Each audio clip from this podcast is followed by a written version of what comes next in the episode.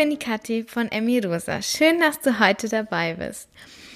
Heute freue ich mich ganz besonders, dass ich diese Podcast-Folge ankündigen kann, weil ähm, es war eine ganz tolle Frau bei mir im Interview oder wir haben uns unterhalten eigentlich, die liebe Juliane vom Hungry Hearts Podcast. Wahrscheinlich kennst du den Podcast und ich war ja auch schon bei ihr im Interview und es war ein so tolles Gespräch und jetzt war sie bei mir im Podcast zu Gast und ja, es war zu erwarten, dass es eine ausführliche und sehr tiefgreifende Folge wird. Wie die Juliane gesagt hat, äh, es war ein ziemlich äh, deeper Shit, kann man sagen. Also mach dich auf ganz viele richtig coole Themen gefasst. Es geht um das Thema Kontrolle ausüben in der Essstörung. Was hat das alles mit äh, Trauma oder traumatischen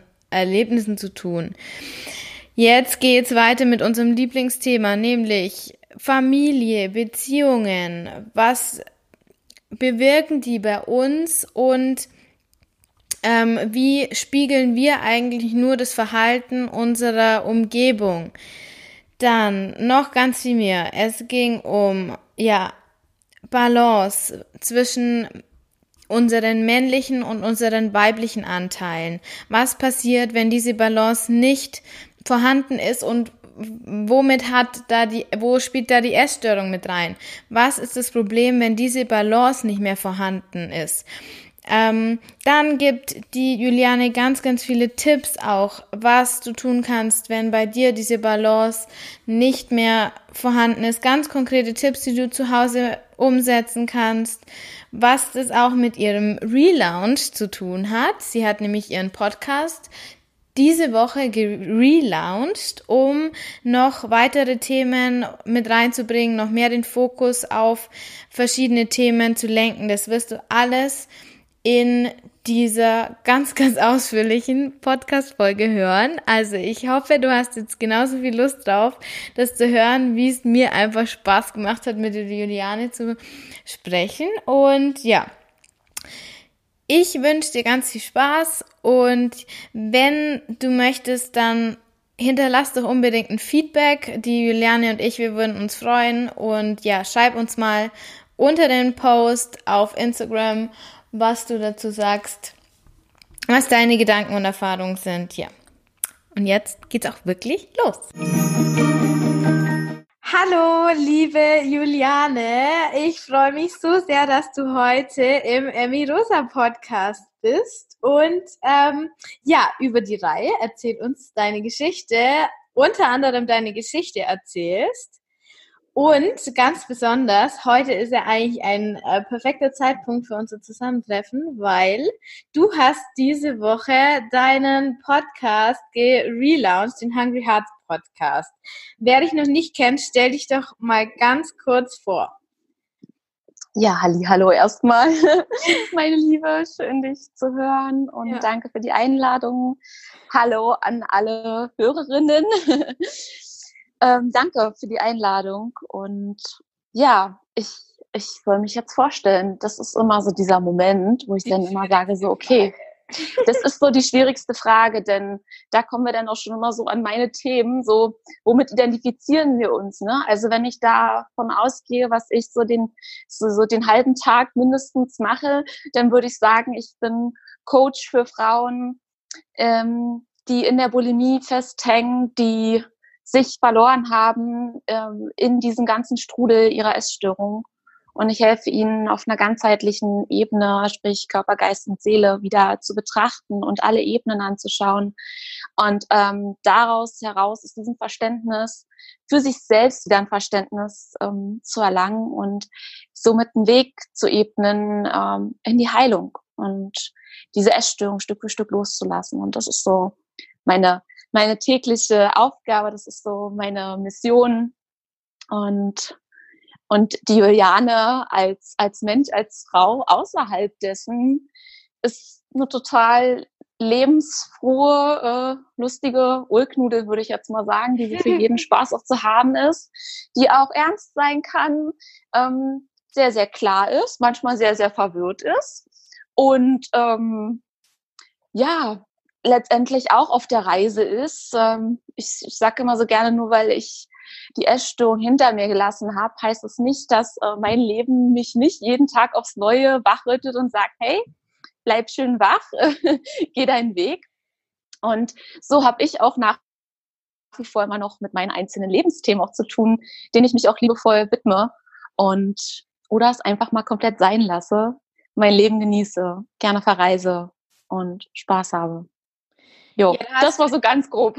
Hast du jetzt schon eine perfekte Überleitung geschaffen, nämlich ähm, dein, deine Herzens, deine Mission, dein Herzensprojekt, dass du Frauen mhm. mit Essstörungen, vor allem Bulimie eben hilfst, hat mhm. ja mit deiner Lebensgeschichte zu tun. Nimm uns da mhm. doch mal mit. Okay, ähm, die Reise, die ist echt lang, muss ich dazu sagen. Ähm, soll ich einfach irgendwo anfangen, wo es sich jetzt für mich stimmig anfühlt? Ganz genau. Fang da an, wo du meinst und ähm, schweif aus oder fass dich kurz, wie du das mhm. möchtest. Mhm. Okay.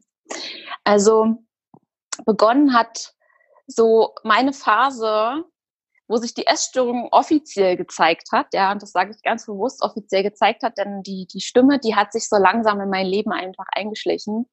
Gezeigt hat sie sich äh, sehr, sehr lautstark und auch in Form von meiner eigenen Verhaltensweisen, so im Alter von 14, 15 ähm, dass ich da ähm, wirklich das erste Mal angefangen habe, für mich ähm, ja Mittel und Wege zu finden, ähm, wie ich denn mein Essen wieder loswerden kann, wie ich für mich die Kontrolle über meinen Körper finde, wie ich die Macht über meinen Körper habe und ähm, augenscheinlich auf mein Leben. Das wusste ich halt damals noch nicht, dass da viele, viele Zusammenhänge einfach sind, äh, was mir meine Essstörung alles so sagen möchte. Und der Weg dorthin ähm, ist für mich ein sehr, sehr prägender gewesen. Und für mich war das auch ganz, ganz wichtig zu verstehen, dass ich da zurückschauen muss, darf, so in Anführungsstrichen, um zu verstehen, warum ist diese Stimme auf einmal so laut geworden und warum habe ich diese Dinge auf einmal getan, wie ich getan habe. Und das, das fing schon sehr, sehr früh bei mir an, dass sich ähm, einfach durch familiäre Konflikte. Das, meine Eltern haben sich sehr, sehr früh getrennt und ähm, das lief alles teilweise sehr, sehr unschön ab, dass ich schon da so das erste Mal in meinem, ja, in meinem, meinem Leben so eine, eine Lebenskrise erlebt habe und äh, das sehr traumatisierend einfach für mich war und da für mich auch so die ersten Momente waren in meinem Leben, wo ich einfach gemerkt habe, so hey, äh, ich habe hier auf dieser Welt irgendwie scheinbar gar keine Kontrolle. Die Dinge, die passieren, bin ja einfach so, ich bin ohnmächtig, ähm, ich, ich muss mich dem irgendwie ergeben oder ich passe mich dem Ganzen an. Äh, und da habe ich für mich dann äh, die Strategie gedacht, so ja, okay, dann passe ich mich halt einfach der Umwelt an. Und was dann natürlich passiert, wenn kleine Kinder das machen, kann sehr, sehr fatal enden. Und ähm, was bei mir letztendlich auch der Fall war, ja. Und ja, der, der, der nächste, äh, äh, ja, die, die nächste Hürde, die dann im Prinzip aufzunehmen war, war, dass ich eine, eine sehr, sehr lange Krankheitsgeschichte habe oder hatte, ähm, dass ich sehr früh ähm, Epilepsie bekommen habe, sprich äh, Krampfanfälle. Und einen ganz, ganz großen, der wirklich auch ein sehr, sehr einschneidendes Erlebnis für mich war. Das heißt, wieder hat mir das Leben irgendwie gezeigt, so, hey, ich bin hier irgendwie eine Marionette, mit der man machen kann, was man will. So, also so habe ich mir das als kleines Kind äh, so angenommen, ja. Und ähm, ich habe hier keine Kontrolle über meinen Körper, über mein Leben. Ich, ich habe hier gar nichts irgendwie. Ich habe die Fäden nicht in der Hand. Ähm, das heißt einfach, da war für mich schon ein extremer ähm, ja, Kontrollmechanismus einfach so für mich überlebensnotwendig. Ja. Und natürlich sind es die Dinge gewesen, die ich halt erst so im, im Laufe meines Heilungsweges äh, mit Therapien, Coaching verstanden habe, woher dieser Drang nach Kontrolle zum Beispiel kommt, ja. Und und das ist halt bei ganz, ganz vielen Frauen einfach auch so ein Thema, ne? Und das war es bei mir auch. So, wie können wir die Kontrolle im Leben irgendwie finden? Naja, im Außen haben wir sie sehr, sehr, selten. Wir versuchen es, aber es klappt nicht so wirklich gut. Das heißt, wo gucken wir hin? Wir gucken auf uns. was habe ich in der Hand? Naja, also mich selbst, so mein Körper und naja, und dann habe ich so verschiedene Strategien für mich entwickelt. Ich habe sehr, sehr früh angefangen, weil ich einfach auch Diät machen musste aufgrund dann meiner folgenden Rheumageschichte. Da musste ich sehr viel Cortison nehmen. Das heißt, da ist mein kompletter Stoffwechsel aus dem Leim gegangen. Ich habe richtig stark auch zugenommen, äh, wurde natürlich dafür auch gehänselt und also so, da war das Thema Körper auf einmal sehr, sehr präsent äh, und Ablehnung auch, ähm, wo auch diese Angst vor Ablehnung einfach immer, immer stärker geworden ist und noch mehr dieser innere Kontrollzwang im Prinzip so angeheizt wurde, sag ich mal, wie so ein Ofen, in den du ganz viel Holz reinschmeißt, so bis der so richtig schön hochkocht, ja. Und so hat sich das Stück für Stück für mich einfach in mein Leben geschlichen, dass ich diesen Kontrollzwang so stark ausgeprägt hatte. Ich habe angefangen schon mit mit neun Jahren äh, irgendwie meine erste Diät zu machen, Kalorien zu zählen. Also mit neun Jahren habe ich einfach schon mal Kalorientabellen studiert und wusste schon, was ein Apfel für Nährwerte hat und keine Ahnung, ja. ja. Und ähm, das Problem war, dass ich halt aufgrund meiner Krankheitsgeschichte, erst der Epilepsie und dann dem Rheuma, keinen Sport machen konnte. Und deswegen blieb mir nur diese eine Sache. Und so war der Weg geebnet für mich, in die Essstörung reinzukommen. Also, weißt du, für mich war das so, so wichtig, das für mich auch so zu betrachten und darin auch meine Wahrheit genauso zu finden, um mein Herz mir selbst gegenüber wieder zu öffnen, um zu verstehen, dass dieses kleine Mädchen in mir von damals einfach keine andere Chance und keine andere Wahl hatte, als sich genau für diesen Weg zu entscheiden, um irgendwie hier äh, ein, Gefühl von Selbstbestimmung zu entfalten, dass das mich natürlich äh, komplett zerstört hat, äh, war eine andere Sache. Dessen war ich mir einfach ja auch gar nicht bewusst. Natürlich nicht, weil so weit denken wir in dem Moment gar nicht. Und ja, dann war ich halt drin, ne? Und dann, ja, war die Essstörung sehr, sehr lange einfach ein Teil meines, meines Lebens und ähm, ja, so bis, bis 22, bis ich da dann wirklich den großen Knall hatte, über Selbstmordgedanken, Depressionen und Burnout in der Klinik gelandet bin. Ja, und dann fing der eigentliche Heilungsweg erst an. Genau. Ja, hm. wahnsinnig spannend. Also, was ich, was ich bei uns immer so als Parallele sehe, ist, dass es einfach von so früh weg losgegangen ist, dass wir, mhm. dass wir beide eigentlich gar nicht mehr sagen können, ja, was war davor, Mhm. So, wo ich bei uns beiden immer so die Parallele sehe, oder? Kannst du dich denn ja. so an ein davor erinnern? So ein bewusstes Leben, bevor das Essen ein Thema war? Ähm, nee. Nicht wirklich. Das, nee. Ja, weil das ist, finde ich, das Schwierige und das habe ich auch schon so oft mitbekommen bei anderen Frauen, dass es, dass es eben oft zu dieser Hoffnungslosigkeit führt, weil wir keine Erinnerung haben, wie könnte es denn anders sein. Und mhm, genau. dann finde ich das so einen spannenden Ansatzpunkt zu sagen, ja gut, aber das ist kein Indikator dafür, ob du es schaffst oder nicht, wenn du dich erinnerst, mhm. äh, wie es davor war. Das finde ich so, ist immer, was mir dann immer wieder in den Kopf kommt. Und noch, eine ganze, und noch ein zweiter Begriff, Stichwort, das, das mir total ähm, gleich entgegengesprungen ist, ist der, der, der Begriff des Traumas. Mhm.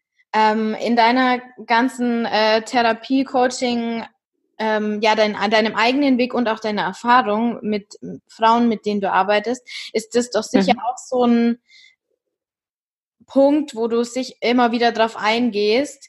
Ähm, wie war das denn, da, wie sind deine Gedanken? Wenn du jetzt sagst, okay, die Scheidung meiner Eltern war für mich ein Trauma, ähm, mhm. Glaubst du, dass das so der Ansatzpunkt für viele sein kann, auf ihrem Heilungsweg zu erkennen, okay, wo waren meine traumatischen Erlebnisse in meinem, meiner Geschichte? Mhm. Also definitiv kann das ein Weg sein.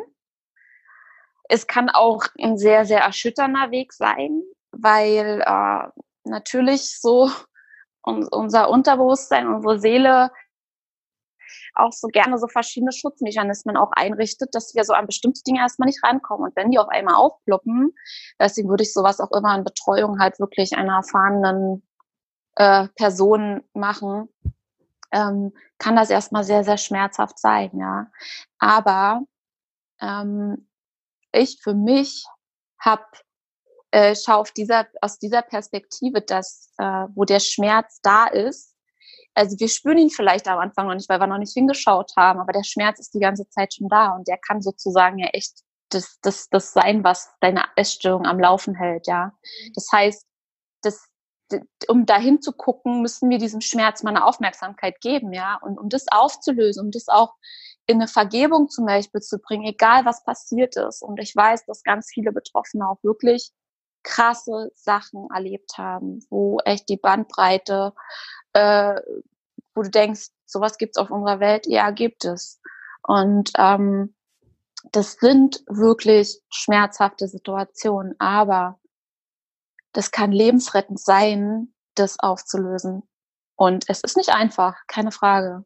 Aber es kann dir echt dein Popo retten und dein Leben verändern, um 360 Grad auf einmal alles verändern und dir ein Leben hinzaubern. Da entsteht wirklich Magie. Ähm, aber der Schmerz kommt natürlich mit. Ja. Der geht aber weg. Ja. Und ähm, deswegen kann, würde ich schon auf jeden Fall sagen, dass das ähm, ein wichtiger Punkt ist im Leben, da hinzuschauen. Und was mir noch ganz, ganz wichtig ist, häufig sind wir ähm, in der Perspektive, dass wir die Dinge, die wir erlebt haben, kleinreden. Also äh, wenn ich so mit meinem, mit meinem logischen Verstand so raufgucke, denke ich so, ja, eine Trennung der Eltern ist ja jetzt kein Trauma. Also ich meine, ähm, andere, ich, ich spreche das jetzt offen aus, es gibt andere, die haben Missbrauch erlebt, ja. Ähm, und ich rede von einer Scheidung, ja. Aber es geht halt genau darum, dass du aufhörst, das zu vergleichen, dass du aufhörst, deinen Schmerz kleiner zu machen oder größer zu machen, sondern dass du ihn einfach annimmst. Und die Scheidung äh, der Eltern kann für dich das absolute schlimmste Erlebnis in deinem kompletten ganzen Leben gewesen sein, was so ein tiefes seelisches Loch in dir eingerissen hat, ähm, und bei jemand anders war es vielleicht ein Missbrauch. Vielleicht war es bei jemand anders irgendwie, weil er, keine Ahnung, die Lieblingspuppe verloren hat. Weil als, als kleines Kind, als Wesen, egal in welchem Alter, wir nehmen das ja so unterschiedlich wahr. Und ein Trauma kann wirklich, kann Missbrauch sein, kann aber auch sein, dass du irgendeine andere Sache total hochdramatisch erlebt hast, ja, vom Gefühlsleben her einfach. Und deswegen ist es so wichtig, sich das auch wirklich mal alles anzuschauen. Auch die augenscheinlichen, ich sag mal so Lappalien, ja. Das mal einfach zu sehen, ohne zu vergleichen mit etwas anderem, sondern da in deiner, in deiner Gefühlswelt zu bleiben und das dann auch aus der Sicht zu betrachten. Das finde ich so wichtig. Und was würdest du jetzt als Tipp geben oder als ähm, Herangehensweise, wenn jetzt eine Hörerin sagt, ja gut, ähm, ich kenne jetzt meine Geschichte eigentlich ganz gut, mhm. aber ich kann jetzt da irgendwie kein Trauma erkennen oder nicht so wirklich auf einen ähm, ein Ereignis oder ein paar Ereignisse zurückschauen, wo ich sagen würde, okay, das hat mich echt stark mitgenommen, wenn es nur das ist. Wie mhm. würdest du da vorgehen? an ihrer Stelle? Also es, es, es kommt halt auch darauf an, mit welcher äh, Thematik sie jetzt einfach sozusagen vor mir sitzt, ja. Ich würde dann da fragen nach den Gefühlen, die einfach sozusagen vielleicht zum Beispiel mal einen Essanfall triggern oder so, ja. Und dann würde ich da äh, schauen, ähm, okay, was ist das? Mhm. Was sind da für Gefühle dahinter? Da überhaupt erstmal wieder Kontakt aufzubauen, das ist für ganz, ganz viele schon ein Thema. Ähm, es kann auch einfach sein, dass du aus irgendeiner Situation heraus, also deswegen meine ich, es muss auch nicht immer dieses Trauma, was wir so denken, ne? Äh, Definition ist ja auch das eine und das andere ist, wie wir das, wie gesagt, erleben. Ähm, dass es aus irgendeiner Situation hast du für dich einen Glaubenssatz auf einmal entwickelt, dass du äh, zum Beispiel immer machen musst und immer tun musst und dich und immer leisten musst und dich immer überfordern musst. Und genau zum Beispiel diese Überforderung bringt dich immer wieder in den Essanfall. Das ist so ein Thema, was so für ganz, ganz viele einfach ein riesengroßes Thema ist. Ja, dieses ständig ins Überfordern zu gehen, sich 150.000 To-Dos für die Heilung, fürs Leben, für den Sport, für hier, für da aufzutun und da daran eigentlich zu zerbrechen. Ähm, und das kann zum Beispiel wirklich äh, aus einfachen, ich sage jetzt wirklich einfachen Situationen, können da Glaubenssätze entstehen oder keine Ahnung, weil du dir was von deiner Mutter oder von deinem Vater abgeguckt hast, ja, Verhaltensweisen von, von Mutter und Vater, die so viel von unseren Eltern mit. Ähm, das ist äh, einfach auch ein ganz großes äh, Thema und da muss jetzt nicht mal wirklich ein Trauma da gewesen sein, ja. Aber so würde ich da rangehen. Also schauen, über die Trigger. Okay, ja, würde ich, würde ich auf die Tür schauen, ja, oder wo ist einfach gerade der größte Schmerz in deinem Leben, ja. Mhm. Und dann kommt das schon, dann, dann fließt das schon meistens von ganz allein, dass da Situationen wieder gespiegelt werden ähm, oder erzählt werden und dann gehe ich halt darauf ein, ne? Was, was stecken da für Gefühle dahinter? Woher kennst du diese Gefühle, ja? Wo ist es entstanden? Weil all das, was du ja jetzt bist und was du jetzt lebst, hast du irgendwie irgendwie in Zusammenarbeit mit deinem Unterbewusstsein, mit deiner Seele jetzt in dein Leben manifestiert. Das heißt, irgendwo ist es hergekommen. Es gibt irgendwo, gibt es den Ursprung dafür, für die Wirkung, die jetzt da sind. Ja, ist Ursache und Wirkung. Das ist ein Gesetz, das überall wirkt. Und häufig gucken wir immer nur auf diese Wirkung und schauen, denn es ist halt so wichtig, da wirklich mal zurückzuschauen, aus welchen Situationen ist das halt entstanden? Oder wo hast du das her? Um das denn aufzulösen und dann zum Beispiel zu schauen, okay, Hast du da vielleicht wirklich ein Thema mit deinen Eltern? Ist da noch irgendwas, weil irgendwas wirkt ja da scheinbar noch unbewusst in dir. Ja. Und ähm, ja, es ist ein sehr, sehr komplexes Thema, was man natürlich jetzt nicht innerhalb von so zwei, drei Sätzen ähm, komplett bis zur bis zur Ende, bis zu Ende ähm, ja besprechen kann. Ne? Aber ich glaube, so ähm, kriegst du und kriegen deine Hörer jetzt gerade ein ganz, ganz gutes Gefühl dafür, ne? wie das ja im Prinzip miteinander zusammenhängt. Ja. Ja, du hast jetzt auch schon äh, angesprochen, dass sehr, sehr oft die Eltern oder ähm, ja, Beziehungen ein Thema sind in, in, mhm. als Trigger oder Auslöser für Essstörungen. Kannst du da mal noch genauer drauf eingehen? Weil ich weiß und ich, die Hörer wissen wahrscheinlich auch, dass es auch bei mir ein großes Thema war, wie die Eltern da so mit reinspielen in Bezug auf Essstörung, Auslöser der Essstörung? Mhm.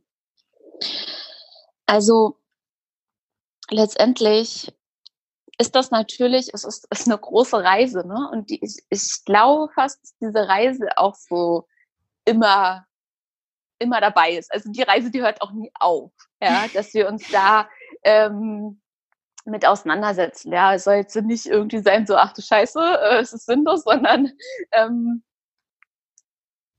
der Umgang damit wird anders. Und was mir extrem damals so die Augen geöffnet hat, ist, dass wir, wir haben so verschiedene Strategien.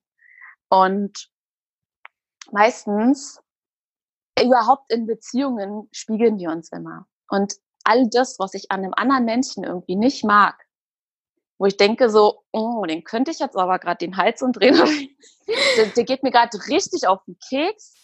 Ähm, oder da ist, da kommt so eine Wut und du denkst so, boah, ich könnte den jetzt, ich würde jetzt gerne am liebsten aus diesem Gespräch gehen oder so. Immer dann, in diesen Momenten, kriegst du irgendwas gespiegelt von demjenigen, was in dir auch da ist es ist da. Und da können wir uns gegen wehren oder nicht. Es ist trotzdem da. Der Punkt ist nur, dass wir, solange wir uns dagegen wehren, dass das auch zum Teil in uns ist, ähm, ein Anteil in uns ist, was der andere uns spiegelt, je, je mehr wir das in uns unterdrücken, umso mehr füttern wir diesen Anteil und er wird eigentlich noch stärker und wir kriegen ihn zusätzlich im Außen noch stärker gespiegelt. Und um jetzt mal bei dem Thema Eltern zu bleiben, aber letztendlich kann ich das auch auf all meine Beziehungen äh, mit Männern eins zu eins so rüberschicken, ähm, habe ich immer genau das gespiegelt bekommen, was ich bei mir selbst nicht sehen wollte, nicht annehmen wollte und genauso halt auch bei meinen Eltern. Ähm, und häufig entwickeln wir genau da entweder die gleichen Verhaltensweisen bei unseren Eltern, nur ein bisschen anders, ein bisschen versteckter, weil es soll ja nicht so schnell zu sehen sein. Oder ähm, wir entwickeln genau das Gegenteil von unseren Eltern. Sprich, die Seiten, die wir vielleicht an unseren Eltern nicht unbedingt mögen, die bringen wir genau aus. Zum Beispiel, ähm, sagen wir mal, äh, deine Mutter war immer so besonders streng. Und du hast es als irgendwas Schmerzhaftes erlebt und wolltest natürlich auch für Harmonie sorgen. Also bist du so voll die empathische und ganz, ganz liebevolle und sehr weich. Ähm, so nur mal als Beispiel jetzt, ja. Ähm, das, und das waren einfach Dinge, die ich für mich erkannt habe. Ne? Ich habe mich dann mal gefragt, so, hey, woher kommen jetzt die Gedanken? Woher kommen jetzt die Gefühle? Und dann habe ich mir einfach diese Beziehungen angeschaut. Ich habe mir auch die Beziehungen zu den Männern angeschaut und habe hab immer wieder auch die angezogen, die mir auch ein Thema mit meinem Vater gespiegelt haben. Ja, und das sind jetzt wirklich Themen, die gehen echt tief rein. Ja, ähm, und können wirklich wehtun. Und die haben so oft und so lange wehgetan. Ich, ich habe mich von einer destruktiven Beziehung in die nächste gestürzt. Ich habe mich teilweise so schlecht von Männern behandeln lassen und weil ich mich selbst auch total schlecht behandelt habe, ja. Und mir wurde das gespiegelt. Mir wurde das gespiegelt, wie ich mich selbst sehe, wie ich, womit ich mich identifiziere, woran ich meinen Wert messe. Ja. Und das heißt jetzt nicht, dass mein Vater mich zum Beispiel schlecht behandelt hat oder so, ja. Aber ich habe halt sehr, sehr früh mich nicht geliebt gefühlt. Und das heißt nicht, dass mein Papa mich nicht geliebt hat, aber ich habe mich einfach nicht geliebt gefühlt. Das heißt, dieses Gefühl, das kannte ich und das habe ich auch versucht aufrechtzuerhalten in Beziehungen mit Männern. Das heißt, hm. ich habe dann auch Vollgas gegeben und habe mich schlecht behandeln lassen, damit ich das Gefühl aufrechterhalte, weil ich das Thema mit meinem Papa noch nicht aufgelöst hatte. Das heißt, ich musste in die Vergebung gehen, ihm gegenüber, dass er, ja, meiner Mama gegenüber, dass die damals ihr Bestes gegeben haben. Und ich habe es halt damals so wahrgenommen sie haben mich über alles geliebt, das weiß ich heute, ja. Ähm, aber ich musste das in die Heilung bringen und ich musste auch mir selbst vergeben, dass ich daran so lange festgehalten habe an dem Schmerz. Ja, der hat mir ja auch irgendwie geholfen, die Dinge hier so im Außen gut auf die Reihe zu bekommen. Und ich musste mir selbst wirklich zum Schluss vergeben. Und das ist so, so wichtig. Also wenn wir anderen Menschen vergeben, egal was sie uns angetan haben, tust du das nicht für die andere Person, sondern immer für dich selbst. Ja. Dass du dich vielleicht in manchen Situationen nicht so gut beschützt hast. Dass du vielleicht dich von einem Mann oder von einer Frau, je nachdem, äh, schlecht behandeln hast lassen. Dass du in Freundschaften Dinge mit dir vielleicht machen lassen hast, wo du dir nachher denkst, ey, was hast du denn da eigentlich gemacht? Bist du blöd? Und da eben zu sagen, okay, ey, krass, ich habe es damals echt nicht besser gewusst. Und ich vergebe mir das jetzt. Ja, weil erst dann können wir da wieder Platz und Raum schaffen und ähm, diese ekligen Gefühle, die damit zusammenhängen, die ja immer wieder irgendwie hochkommen, loszulassen. Ja. Und dann kommt die Leichtigkeit auch ins Leben wieder rein.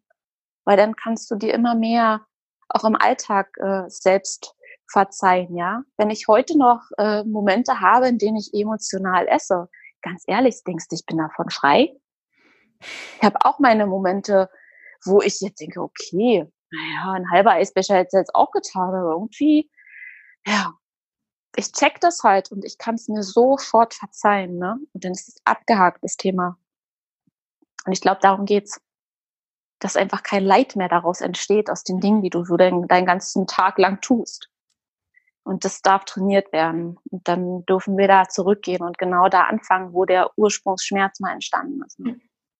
Finde ich, ja. finde ich super spannend, was du da sagst, das auch so meiner Erfahrung entspricht und ich habe da mal was so hm. äh, Spannendes auch dazu gehört zu dem Thema äh, Vergebung und mhm. ähm, Loslassen. Dass es eigentlich die Theorie ist, solange du jemand anderen bestrafst, weil das ist ja das, was du, was, was wir möchten, wenn wir irgendwie eine neg negative Beziehung zu unseren Eltern haben. Unsere Eltern mhm. wollen im Normalfall, dass es uns gut geht. Und sobald ja. Wir sie bestrafen, zum Beispiel durch das, dass wir leiden, durch das, dass, dass wir keinen Kontakt zu ihnen wollen, was auch immer, wollen wir sie mhm. nur bestrafen. Aber dadurch geht so eine Negat so eine Abwärtsspirale los. Ich bestrafe meine Eltern für das, was sie gemacht haben. Äh, dadurch habe ich aber dieses, diese, diesen Schmerz der negativen Beziehung zu meinen Eltern und dadurch ja. wird das ganze Konstrukt immer negativer und immer negativer. Und da kann nie irgendwas äh, Gutes dabei rauskommen, so lange bis wir erkennen, ja. okay, wir schaden uns selber und wir bestrafen mhm. uns und nicht unsere Eltern durch das, was wir eigentlich tun die ganze Zeit. Und das fand ich so ja. eine spannende Erkenntnis, was auch für mich dann so der ausschlaggebende Punkt war, wo ich gesagt habe, okay, ich muss das mit meinen Eltern auch angehen. Ja. Weil sonst komme ich einfach nicht weiter an dem Punkt jetzt, an dem ich bin. Total, ja, absolut. Und vielleicht ist das ein interessanter Impuls einfach noch für, für deine Hörer, Hörerinnen, wenn das Thema gerade einfach so, wo du denkst, so, oh Gott, wie soll ich denn das mit meinen Eltern jetzt? Oh, oh mein Gott. Ja, kenne ich. Was mir extrem geholfen hat, ist da auch gar nicht irgendwelche großen psychologischen Abhandlungen jetzt zu halten, weil wenn du, wenn in dir ein Prozess entsteht, dass du auf einmal merkst, okay, da ist irgendwas. Es kann sein, dass deine Eltern das noch gar nicht bewusst wahrnehmen. Ja, die spüren das zwar irgendwo, aber es ist einfach noch nicht im Bewusstsein da.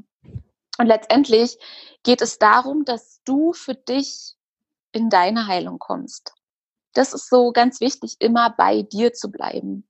Und was würde dir helfen, um da wieder das Mitgefühl zu dir selbst aufzubauen? Und mir hat es geholfen, ins Mitgefühl meinen Eltern gegenüber denn zu kommen. Darüber mein Selbstmitgefühl wieder zu trainieren und einfach mal deine Eltern, deine Mama, dein Papa mal in einem getrennten Gespräch, mal mit einem Spaziergang mal zu fragen, hey, wie war denn eigentlich dein Leben? Was ist denn eigentlich bei dir so passiert? Was war denn so dein schlimmstes Erlebnis eigentlich in, in deinem Leben? Und auf einmal passieren so krasse Sachen, wenn du deine Eltern nochmal auf einer Ebene kennenlernst, die werden dich vielleicht erstmal am Anfang komisch angucken, also was stellst du jetzt komische Fragen? Aber da echt mal einzusteigen und mal auch komplett dich dahin zu geben und zu verschenken und mal wirklich zuzuhören. Nicht zu bewerten im Kopf, sondern einfach mal zuzuhören. Hey, deine Eltern, die haben auch so viel Traumata erlebt. Ähm, es gibt einen Grund, warum sie so waren, wie sie waren. Und ich, ich bin der festen Überzeugung, ich glaube ganz, ganz stark daran, dass sie, egal wie sie gehandelt haben, sie haben in dem Moment so gehandelt, wie sie es am besten konnten. Und vielleicht haben sie noch eigene Blockaden gehabt und konnten deswegen nicht ganz so viel ihr Herz öffnen oder dich mit Liebe überschütten oder dich mit Umarmungen überschütten und ja, was so ein Kind irgendwie alles so natürlich braucht, ja, weil sie es einfach selbst nicht besser wussten. Ich glaube, wenn unsere Eltern das einfach gewusst hätten, dann hätten sie auch anders gehandelt. Und das hat mir unheimlich geholfen, ähm, da ein Verständnis aufzubauen und ähm, auch auf einer Ebene wieder mehr Liebe zuzulassen, dass da wieder was mehr fließen kann. Ja, das, ähm, ja, vielleicht ist das gerade eine schöne Inspiration, einfach ähm, ja die eigenen Eltern nochmal ganz, ganz anders kennenzulernen. Ja. Ja, ja. ich finde es hm. auch total super wichtig. Ähm, hast du super schön zusammengefasst. Ähm, vor allem, wenn uns mal bewusst wird, wie wenig wir eigentlich von unseren Eltern wissen, bevor wir ja. auf die Welt gekommen sind. Mhm. Also, ich würde sagen, meine Eltern haben schon viel von, von davor erzählt, aber ich habe überhaupt kein Bild, wie sie davor waren. Und die ja. sind nicht nur Eltern. Weil äh, die, die jetzt mhm. schon Kinder haben, die das hören, die wissen das, das ist ein Teil, der irgendwann mal anfängt. So stelle ich mir das zumindest vor. Ich habe keine Kinder, aber, mhm. äh, äh, aber davor ist ja so eine prägende Phase, von der wir als, als Kinder jetzt eigentlich gar nichts wissen, die wir genau. aber trotzdem alle, alles nur unter dem Blickwinkel des, des Kind und der Kind- und Elternbeziehung irgendwie sehen.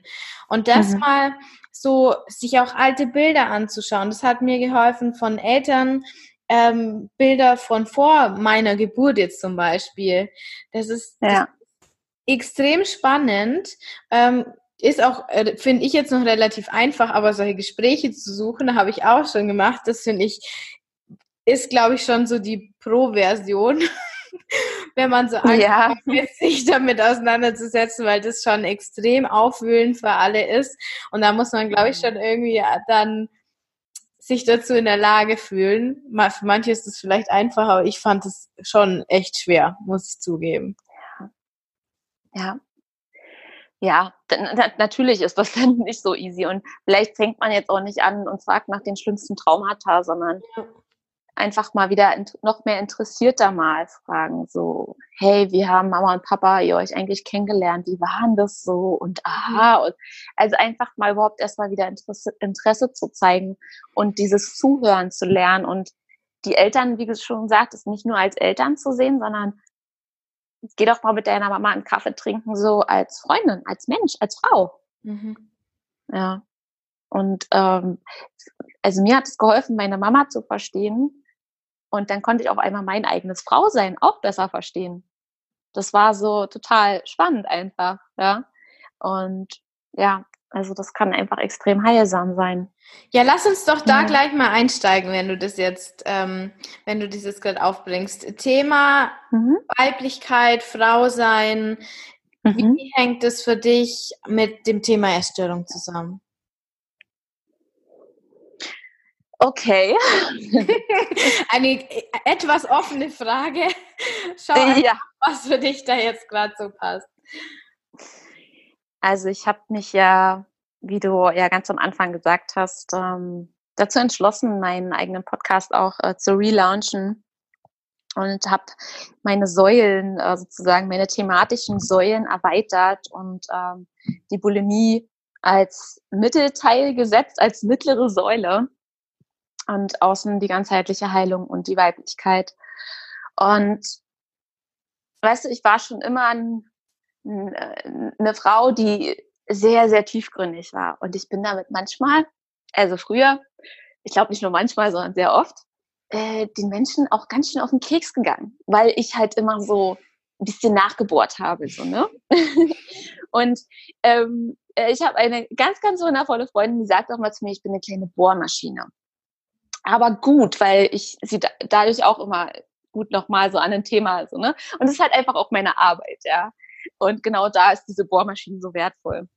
Und die Bohrmaschine in mir sozusagen, mein Anteil, der schon immer sehr, sehr neugierig war und wissbegierig war und verstehen wollte, hat nach Zusammenhängen gesucht. Und ich war dafür schon immer sehr, sehr offen, größere Zusammenhänge einfach erstens zu verstehen, aber ich habe auch eine, so eine große Gabe irgendwie schon immer in mir gehabt, Zusammenhänge auch zu verknüpfen.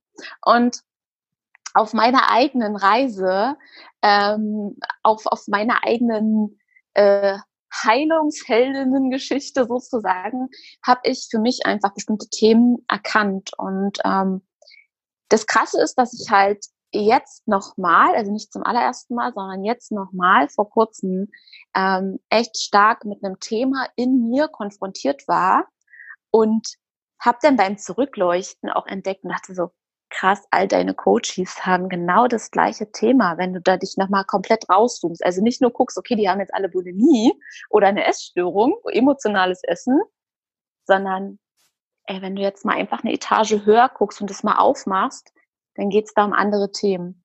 Und zwar geht es einfach darum, dass wir, egal äh, ob du als Mann oder als Frau auf diese Welt kommst, es ist einfach so, dass wir aus zwei Anteilen geprägt sind. Wir sind aus, aus einem männlichen und aus einem weiblichen Anteil geprägt. Und da geht's gar nicht darum, von, von der Optik her oder vom, vom Körperbau her, sondern es geht darum, äh, was für Energien da so schwingen. Ja, und die, die, diese, diese weibliche Seite in uns im Prinzip, das ist so dieser weiche, hingebende Teil, sehr, sehr liebevoll und, und ähm, wie soll ich sagen, so sehr hingebungsvoll, sehr vertrauend.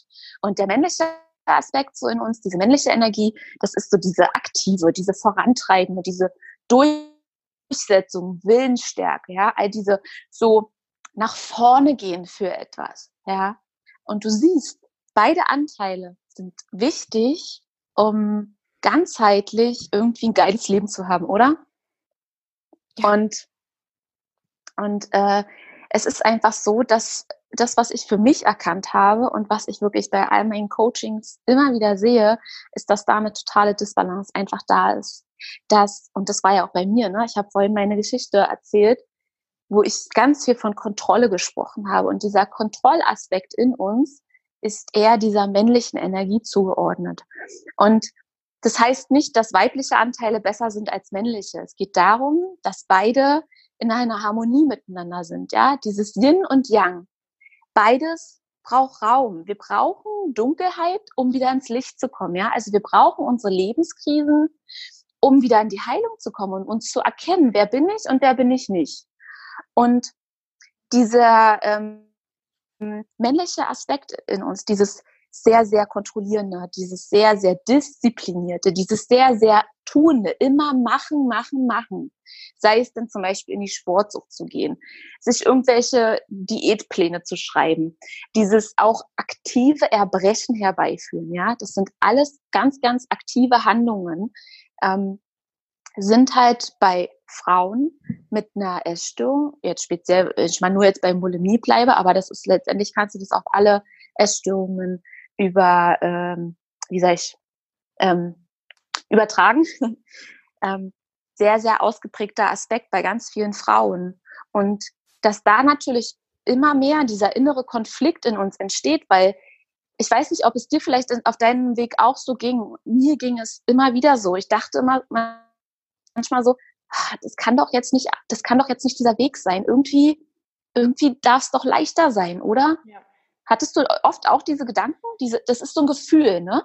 Es ist so ein, für mich ist es so ein, ähm, so eine Enge im Brustraum, würde ich jetzt sagen. Ganz genau. So ein, ganz genau. So eine Enge, so ein Zwang. Ähm, mhm. Und es fühlt sich so an, als müsst, also es kommt immer mit dem Wort müssen irgendwie so. Ganz genau. Ja, genau. Ja. ja. Ja. Absolut, absolut, ja. Und das ist halt einfach ein Punkt, der wirklich bei ganz vielen Frauen ein ganz großes Schmerzthema ist, ja. Und dass dieser männliche, äh, dieser weibliche Anteil einfach wieder dieses Vertrauende, auch sich selbst Vertrauende, sich selbst auch bewusst zu sein. Ja, Selbstbewusstsein hat nicht unbedingt immer was mit einer männlichen Energie zu tun die auch, die brauchen wir auch. Also ich brauche auch mein, meine männliche Energie, die sagt so, Jule, heute nimmst du eine Podcast-Folge auf und du sprichst jetzt deine Wahrheit. Aber die Wahrheit, die kommt aus meinem Inneren, die kommt aus meiner Intuition, die kommt aus diesem weiblichen Aspekt. Und die brauchen sich gegenseitig. Und diese Balance wieder zu finden, ist für mich jetzt einfach, jetzt gerade kam dieses Thema wieder auf, so, so wichtig, um dich wirklich vollständig zu fühlen. Und das Krasse ist, wenn ich da jetzt mal noch mal auf dieses Thema Beziehungen auch äh, noch mal rüberschwappe sozusagen, ja, weil das alles, das hängt so tief miteinander zusammen. Ich habe mir im Prinzip, ich war damals noch noch extremer an dieser männlichen Energie, total krass. Ich weiß, nicht, ich würde vielleicht sagen zu 90 Prozent, ja. Also die Frau in mir, die war tot. Da, da war, also die hat sich ausgelebt über äh, Schminken und über äh, Körperform. aber, aber so mit hier Herz aufmachen und sich hingeben und liebevoll sein, erst recht mit sich selbst. Äh, das, ne, du sagtest auch so schön, äh, dass es im Herz eng wird. Äh, da ist der Sitz unserer Selbstliebe auch und unser Mitgefühl, unser Herzchakra ist da. Und wenn das eng wird, wenn keine Luft mehr reinkommt, dann kommt dieser Konflikt zustande. Und was, das hat so einen großen Aspekt auch auf Essanfälle ähm, und, und kann so massiv triggern einfach. Und im Bereich Beziehungen war es halt einfach auch bei mir so, dadurch, dass ich dies, so einen sehr stark männlichen Aspekt in mir hatte, diesen Anteil, der, dem habe ich ganz viel Raum gegeben, auch in der Essstörung, ne? Da habe ich ja die, die, die krassesten, destruktivsten Beziehungen ever geführt. Und ich habe entweder Männer angezogen, die total weich waren, also so, ich will jetzt gar nicht beleidigend sein, aber so aus mein altes Ich hätte gesagt, was ist denn das für ein Weichei? Weil ich in mir schon so viele männliche Energie hatte, äh, dass der Mann hat sich da sozusagen angepasst und hatte sozusagen das Weibliche in mir, mir gespiegelt. So. Und das ist sehr, sehr, sehr spannend und das haben ganz, ganz viele, dass sie entweder total die weichen Männer anziehen oder jemand, der noch, noch mehr männlich ist und der dich dann scheiße behandelt, zum Beispiel. Ja, oder der dich dann versucht, klein zu machen, dich mhm. klein zu halten. Ja. Und ich weiß, dass es jetzt gerade vielleicht bei einigen total Kopfschmerzen macht, dieses Thema. Das sind wirklich große Zusammenhänge. Aber das ist einfach das, dass ich jetzt seit, also mein halbes Leben lang beschäftige ich mich damit, um dieses Thema für mich in die Heilung zu bringen. Und bei mir habe ich das Gefühl, dass es darum ging, diese Frau in mir wieder zu befreien. Und das ist jetzt ein Punkt. Ich bin jetzt 33. Ich habe das Gefühl, dass jetzt der Punkt da ist, wo sie so richtig mal ihren kompletten Raum bekommt, mhm. wo ich anfange, über meine wirkliche Wahrheit zu sprechen, diesen Podcast ins Leben gerufen habe, Texte schreibe, die einfach nur aus meiner Seele kommen, die manchmal sitze ich davor und weiß gar nicht, wer hat die denn jetzt geschrieben, weil das einfach so durch mich durchfließt. Es kommt einfach raus. Mit, mein, mit allem, was ist in mir, in mir drin steckt, ja. Und das einfach nicht mehr zu unterdrücken, das hat so für mich dafür gesorgt, dass ich immer weicher jetzt auch geworden bin. Und aber nach außen hin wirklich stärker denn je irgendwie. Aber so aus dem Innen heraus, weißt du? So aus einer inneren ja. Kraft einfach heraus. Ja. Super schön. Also ja. ist, ist wunderschön und du kennst dann sicher auch diese Momente, wo du das Gefühl hast, hey, jetzt komme ich echt mal in eine Balance rein zwischen diesen ja. männlichen und weiblichen und das sind dann auch so meiner Erfahrung nach die Momente, wo es einem am aller allerbesten geht, wo man denkt, ja. okay, ich habe mega viel Power für alle Projekte, alles, was ich machen will, für meinen Job, für den Sport, was auch immer und habe trotzdem so viel Möglichkeiten, mich liebevoll zu zeigen, mir Ruhe zu gönnen, mir Gutes zu tun. Und dann ist meist ja. das Essen und das Aussehen eigentlich kein Thema. Ja. Das ist so genau. mein absolut ja. meine Erfahrung. Absolut. Also ja, das Essen hört halt auf, ein Thema zu werden. Es ist dann einfach, es ist Genuss und es ist einfach ähm, so nicht mehr wichtig. Hm. Genau. Es, es ist, ist Leben. Es ist auch nicht mehr ja. wichtig, wie du denn aussiehst, weil du dich ja. nicht daran misst, weil das eigentlich, wo, wonach wir immer streben, auch wenn wir zwanghaft Angst haben, die Figur zu verlieren, weil wir augenscheinlich denken, dass wir zunehmen, wenn wir die Essstörung loslassen oder wir zwanghaft durch eine Diät versuchen, den Körper zu formen. Ja. Wonach wir uns ja eigentlich sehen, warum wir das tun, ist nach einem Gefühl. Du sehnst dich nach einem Gefühl. Und das Gefühl entsteht aber im Innen und nicht in dem, wie du außen deinen Körper formst. Das heißt nicht, dass jetzt alle sich gehen lassen müssen. Um Gottes Willen. Tu deinem Körper was Gutes. Der will auch bewegt werden und, und einen gewissen, äh, aus einem gewissen Aspekt für Ästhetik, ja, das ist für die Frauen uns auch wichtig, ja. Aber mach es nicht zu deiner Hauptpriorität. Trag doch einen Lippenstift auf, aber der untermalt dann einfach nur noch das, was aus dem Innen heraus eh schon da ist. Und auf einmal verändert sich auch deine Ausstrahlung, egal ob du gerade ungeschminkt bist. Die Menschen sprechen dich an und sagen, boah, gut siehst du aus. Du strahlst so. Ja. Und das sind, dann kommen dann auch keine, keine äh, so, äh, ich sag mal so Komplimente, die so wirklich sehr aufs Äußere bezogen sind, so wo man sagt, so vielleicht so oberflächlich, sondern es ist wirklich so, boah, krass, du strahlst echt richtig was aus. Ja, und das ist was, was aus innen herauskommt und nicht, ob du jetzt einen schönen Knackpo hast oder so. Ja, was hast weißt du denn? So? Ja, ja, ich, ich bin zu 100 Prozent bei dir. Ich lache ich, ich so in mich rein, weil ich dann immer so versuche, ähm, diese Momente mir nochmal so ins Gedächtnis zu rufen und mir merke, wie viel schöner diese Komplimente eigentlich sind, ähm, ja. als dieses, ah, deine Frisur ist aber schön oder irgend sowas. Ja. Also das ist, äh, mh, hat mir jemand anders geschnitten, vielen Dank, die Rundbürste kann ich benutzen, so, aber dieses Strahlen ist, ein, ist einfach was ganz, ganz anderes, das ist eine ganz andere Energie und ähm, ja, deswegen, ich finde es total schön.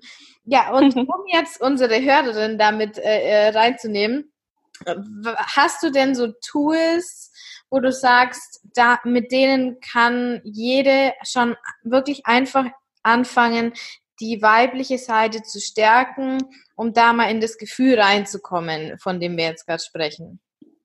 Mhm. Also, wenn wir uns letztendlich bewusst machen, was so eine große Eigenschaft ist ähm, von, von ähm, diesem weiblichen Aspekt in uns, dann ist es auch diese Erlaubnis, nach innen zu gehen. Die Erlaubnis, dass du dir Zeit nehmen darfst, dass du dich zurückziehen darfst, dass du ähm, eine Verbindung zu deinem Inneren aufbaust, ja. Und das kann natürlich auf verschiedene Wege einfach passieren. Entweder nimmst du dir am Anfang wirklich einfach mal Zeit und fängst an, dich deiner Gedankenwelt mal zu, äh, zuzuwenden. Und, und allein schon dieses, okay, ich richte mir jetzt hier mal gerade einen gemütlichen Platz ein, ich mache mir vielleicht eine schöne Duftkerze an oder ein Räucherstäbchen oder was auch immer, fühle dich da einfach frei und mache mir jetzt einen Tee und setz mich jetzt hier einfach gerade mal hin und schreibe mal meine Gedanken auf. Das ist schon was, wirklich, das ist so echt, du denkst, ja, okay, das soll es jetzt sein. Aber genau da fängt es halt an. Das ist ein erster Schritt, den ganz, ganz viele schon hinbekommen, der einfach zu tun ist. Zwar da denn auch dran zu bleiben, ist dann wieder der andere Punkt, aber das ist etwas, was du sehr schnell machen kannst. Und natürlich, wenn man sich da dann äh, fortschreitet, so Pro-Varianten, wäre dann wirklich äh, in die Meditation zu gehen, in die Stille zu gehen, mal die Stille aushalten und mal gucken, was passiert denn eigentlich, wenn ich mich jetzt hier mal, fang vielleicht erstmal mit zwei Minuten an, stell dir mal einen Timer auf zwei Minuten, mach mal die Augen zu und atme mal einfach nur und beobachte einfach nur mal, was kommen da so für Gedanken. Und das einfach mal, dich da, deinen Gedanken mal hinzugeben, ja, diese Hingabe da mal zu üben das ist schon etwas, was diese weibliche Seite in dir nährt. Und am Anfang denkst du dir vielleicht, oh Gott, das stresst mich jetzt richtig gerade. ja, yeah. aber dann weißt du, dann weißt du, was da eigentlich die ganze Zeit abgeht und was du gerade die ganze Zeit versuchst zu betäuben und versuchst dich davon abzulenken. Ja, wir lenken uns ja so viel ab im Außen. Und allein mal diese Entscheidung zu treffen, ich lasse jetzt mal für zwei Stunden mein Handy im Flugmodus, gehe da nicht ran, konsumiere jetzt mal gerade nichts, sondern mal zum Beispiel, ja. Malen ist Kreativität sehr mit den weiblichen Aspekten verbunden in uns. Einfach mal so ohne irgendein Ziel, ja. Das Männliche in uns hat immer ein Ziel, es braucht ein Ergebnis. Und dieses Weibliche in uns hat kein Ziel. Mal einfach mal. Oder mach dir Musik an und tanze einfach. Und zwar nicht nach irgendeiner Choreografie oder irgendwas, sondern bewege dich einfach. Ja. Das sind auch so, so wundervolle äh, Dinge, die du machen kannst. Oder ähm, Yoga. Mm. Yin-Yoga speziell, ja. Oh Gott, also ähm, also das finde ich so, wenn ich da einhaken Ja. Das, das, heftigste, was man machen kann, das effektivste, wenn man dafür halt schon offen ist, ist unglaublich ja. Yoga. Das, ja, wunder, wunderschön. Mhm. Und wenn das vielleicht erstmal noch too much ist, ja, dann äh, mach halt zum Beispiel erstmal ein Hatha Yoga, ja, wobei beim Hatha Yoga sind bei Hatha sind beide Seiten miteinander werden da vereint. Zwar über aktiv, ja, also man auch gut ins Schwitzen, aber es werden beide Seiten reingeholt und man ist ein bisschen aktiver. Und das Geile ist halt beim Yoga, dass es dich ja dahin führen soll, dass du wirklich echt mal in dem Moment nur mit deinem Atem und mit der Bewegung verbunden bist. Sprich mal auch diese ganzen Gedanken mal weg sind und dass du mal ein Gefühl hast, wie ist denn das eigentlich, wenn ich mal jetzt eine halbe Stunde lang nicht nachdenke? Wie fühlt sich das an? Und das mal da reinzuspüren, ist so, da, deine weibliche Seite in dir, die Frau in dir, die wird dich feiern dafür. Die wird sich so freuen. Weil was da auf einmal für, für Emotionen entstehen oder auch ein Gefühl von, oh, ist das gerade schön. Allein das schon, das ist, das sind so Dinge, äh, super. Ja. Also ich glaube, jetzt haben wir ganz schön viel gerade zusammengesammelt. Ja. ja. das sind so, das sind so Dinge, die man machen kann. Oder halt auch wirklich äh, dich mit, mit einer Freundin treffen und einfach sagen, ey, wir wollen mal einen Weiberabend machen. Mal so richtig so mit, äh, komm Pyjama an und lass uns einen Liebesfilm gucken und äh, lass uns eine Gesichtsmaske auftragen und keine Ahnung, äh, ja, uns gegenseitig sagen, was wir schön aneinander finden oder so, ja. sich mit anderen Frauen umgeben, so. Das ist so heilsam. Ja. Und einfach mal auch ja. über Ängste zu sprechen oder so. Hey, hast du eigentlich auch immer Angst vor Ablehnung? Oh ja, ich auch. Mhm. Aber wir sind doch eigentlich tolle Frauen, sich auch gegenseitig zu ermutigen und so, ne? Die Frau in dir, die wird sich so freuen. das ist so schön. Und das sind einfach die Dinge, die ich auch so nach und nach gemacht habe. Als erstes habe ich angefangen aufzuschreiben, ja. Äh, weil ich glaube, vor, weiß ich nicht, fünf, fünf Jahren wäre ich jetzt noch nicht irgendwie gleich auf einen Woman Circle gegangen oder so, ja. Aber da Schritt für Schritt so sich rantasten. Erstmal so aus dem Mauseloch mal rausgucken und dann, ja, okay, da gucke ich mir das jetzt mal an, ja. Äh, Stück für Stück einfach, ja. Genau. Ja, also da war bestimmt für jede was dabei. Einfach ja. das rausnehmen, was jetzt gerade sich richtig anfühlt. Und äh, ja, das Thema Weiblichkeit ist eh extrem spannend. Ja, was sind denn noch ja. so Themen, die du auf deinem, in deinem Podcast, in dem gelaunchten Podcast jetzt noch so ansprechen möchtest? Also ein paar Stichworte vielleicht? Ja. Ähm, also ich glaube, ganz, ganz viele denken jetzt, es ist jetzt hier auf einmal hier 180 äh, Grad Drehung. Ist es gar nicht. Ähm, für mich war das äh, letztendlich jetzt erstmal wichtig, da einen Neuanfang zu starten, um mir selbst auch nochmal mehr Raum zu geben, äh, um bestimmte Themen einfach anzusprechen, die wichtig sind. Und vor allem, ich habe erstens für mich gemerkt und auch bei meinen Betroffenen gemerkt, wenn es nur um die Essstörung immer wieder geht, in jeder Folge, passiert Folgendes. Deine Energie folgt deiner Aufmerksamkeit. Das heißt, wenn du dich immer jeden Tag nur mit der Essstörung befasst, dann kriegen die anderen Dinge, die ja eigentlich wichtig sind und dich in die Heilung bringen, ja. sehr, sehr wenig Aufmerksamkeit. Und allein um dieses Bewusstsein zu schaffen, dass der Raum aufgemacht werden darf, ähm, dafür war dieser äh, Launch, dieser Relaunch jetzt wichtig und um dieses Thema Frau sein noch mehr damit reinzuholen, weil es ist einfach so, es gibt ganz, ganz viele Männer mittlerweile auch, die äh, eine Essstörung haben, aber es ist halt immer noch ein sehr, sehr stark frauenbetontes Thema. Und ich weiß auch, und ich habe dazu auch Feedback bekommen, dass ähm, viele, viele betroffene Frauen sich von diesem Wort Weiblichkeit auch echt abgelehnt fühlen oder also eine Abneigung gegenüber diesem Wort haben, weil eben genau diese Dinge auch stattfinden, von denen wir jetzt auch so die halbe Folge jetzt eben gesprochen haben, ja. Ähm, die verbinden mit dem Thema Frau sein teilweise sehr, sehr negative Dinge und ähm, sehr, sehr weich sein. Und das heißt ja auch, äh, okay, die Essstörung loslassen und sich selbst als Frau anzunehmen. Und so viele stehen einfach noch gar nicht zu sich. Und deswegen ist es mir einfach so, so wichtig, dass wir da echt eine Bewegung aufbauen, dass wir viel, viel mehr zu uns stehen, dass wir wir brauchen noch viel, viel mehr Frauen, die, die da auch für sich rausgehen, die auch mit diese Bewegung einfach gehen, dass wir gemeinsam uns da rausholen. Ja. Und ich bin der festen Überzeugung, dass es für jede Frau einen Weg gibt und dass wir das gemeinsam als so eine Riesenbewegung, als so eine Riesen-Community auch schaffen werden. Ja. Mm. Aber dafür brauchen wir halt einfach ganz, ganz viel Bewusstsein und Aufklärung und ähm, ja auch Frauen darüber sehr, sehr offen sprechen. Und ähm, eine dieser Frauen möchte ich einfach sehr, sehr gerne sein. Und ähm, ja, wir sind halt einfach ganz, ganz wundervolle, wertvolle Wesen, die so viel Kreativität in sich haben, die so viel Liebe in sich haben und ja, die äh, darf raus. die darf raus. Die, die muss nicht mehr unterdrückt werden, die darf raus und man darf trotzdem stark sein als Frau. Und du darfst als Frau auch mal Scheiße sagen, du darfst als Frau auch mal rumbrüllen, du darfst als Frau einfach alles sein und nichts mehr verstecken. Und um da die Dinge offen zu legen und meine Geschichte da noch mehr zu teilen, dafür habe ich den Podcast gelauncht. Das waren jetzt sehr viele Worte, ne? ähm, ich bin voll bei dir. Ich bin voll bei dir.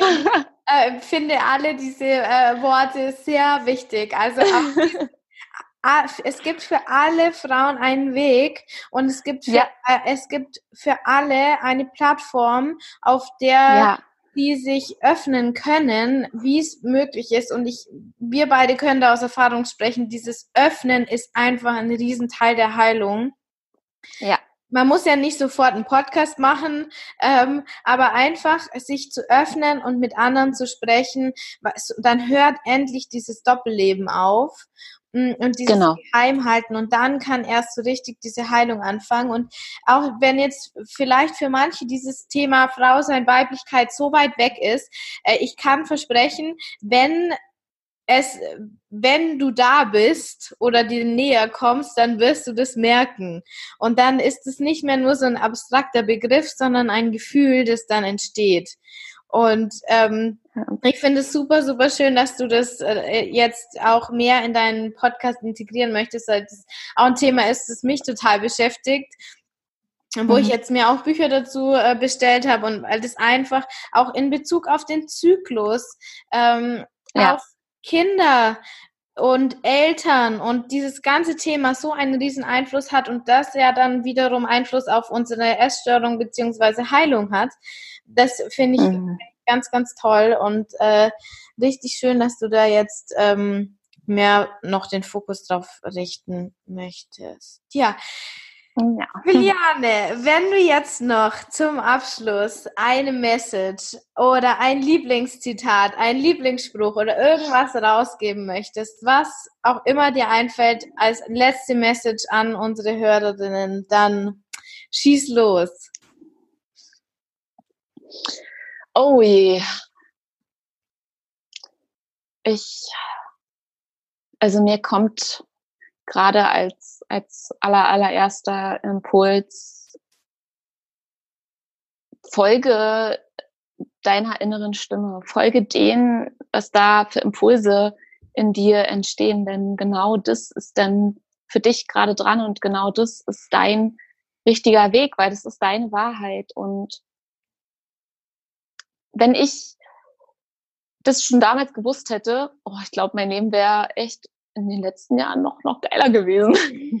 Natürlich bin ich jetzt die geworden, die ich bin und ich bin dafür dankbar, absolut.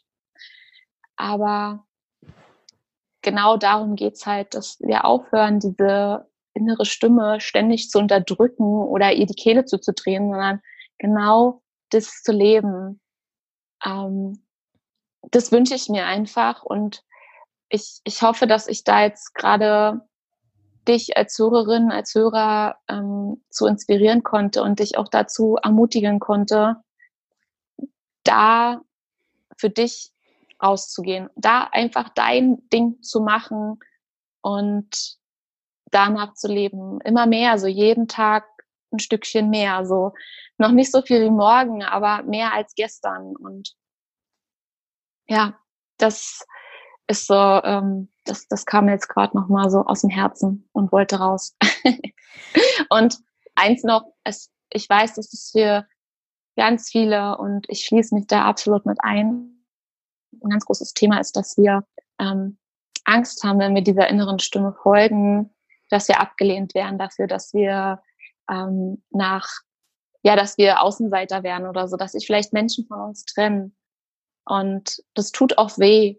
Aber solange du diese innere Wahrheit nicht sprichst, ähm, trennst du dich halt von dir selbst. Und der Schmerz, der ist langfristig viel, viel schlimmer, als wenn du mit dieser Angst vor Ablehnung gehst und aber deiner inneren Stimme wirklich folgst. Und ja, das ist nicht immer einfach. Das ist nicht unbedingt immer der einfachste Weg. Aber das ist der Weg, der dich wirklich erfüllt. Und dann hört halt auch diese, diese Fressgier auf, dann hören diese Essattacken auf, dann hört das, dieser Drang nach Erbrechen auf oder je nachdem, welche Essstörung du hast. Ähm, das hört dann einfach auf, weil deine Erfüllung aus dem Innen heraus einfach kommt. Ja. So, jetzt aber. So. Jetzt hast du dein Herz aber nochmal richtig geöffnet. Ja. Wunderbar. Ja. Also es hat mir super, super viel Spaß gemacht und ich bin jetzt auch ganz auch. glücklich und äh, beseelt, Und ja, ich auch.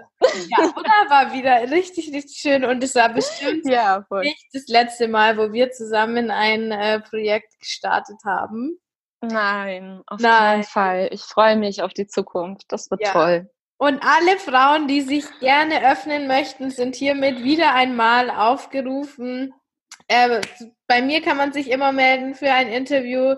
Bei der Juliane, du kannst bestimmt auch äh, Frauen integrieren, sage ich jetzt einfach mal so. Ja, ja, sehr, sehr gerne. Sich öffnen möchten. Und ja, wir müssen ein Team bilden, wie du so ja. schön gesagt hast. Genau. Ja, dann vielen, vielen Dank für dieses tolle Gespräch und ja, mach's gut, meine Liebe. Ich danke dir und wünsche dir auch von Herzen nur das Beste und ja. ähm, auch all deinen Hörern. Danke fürs Zuhören. Tschüss. Tschüss.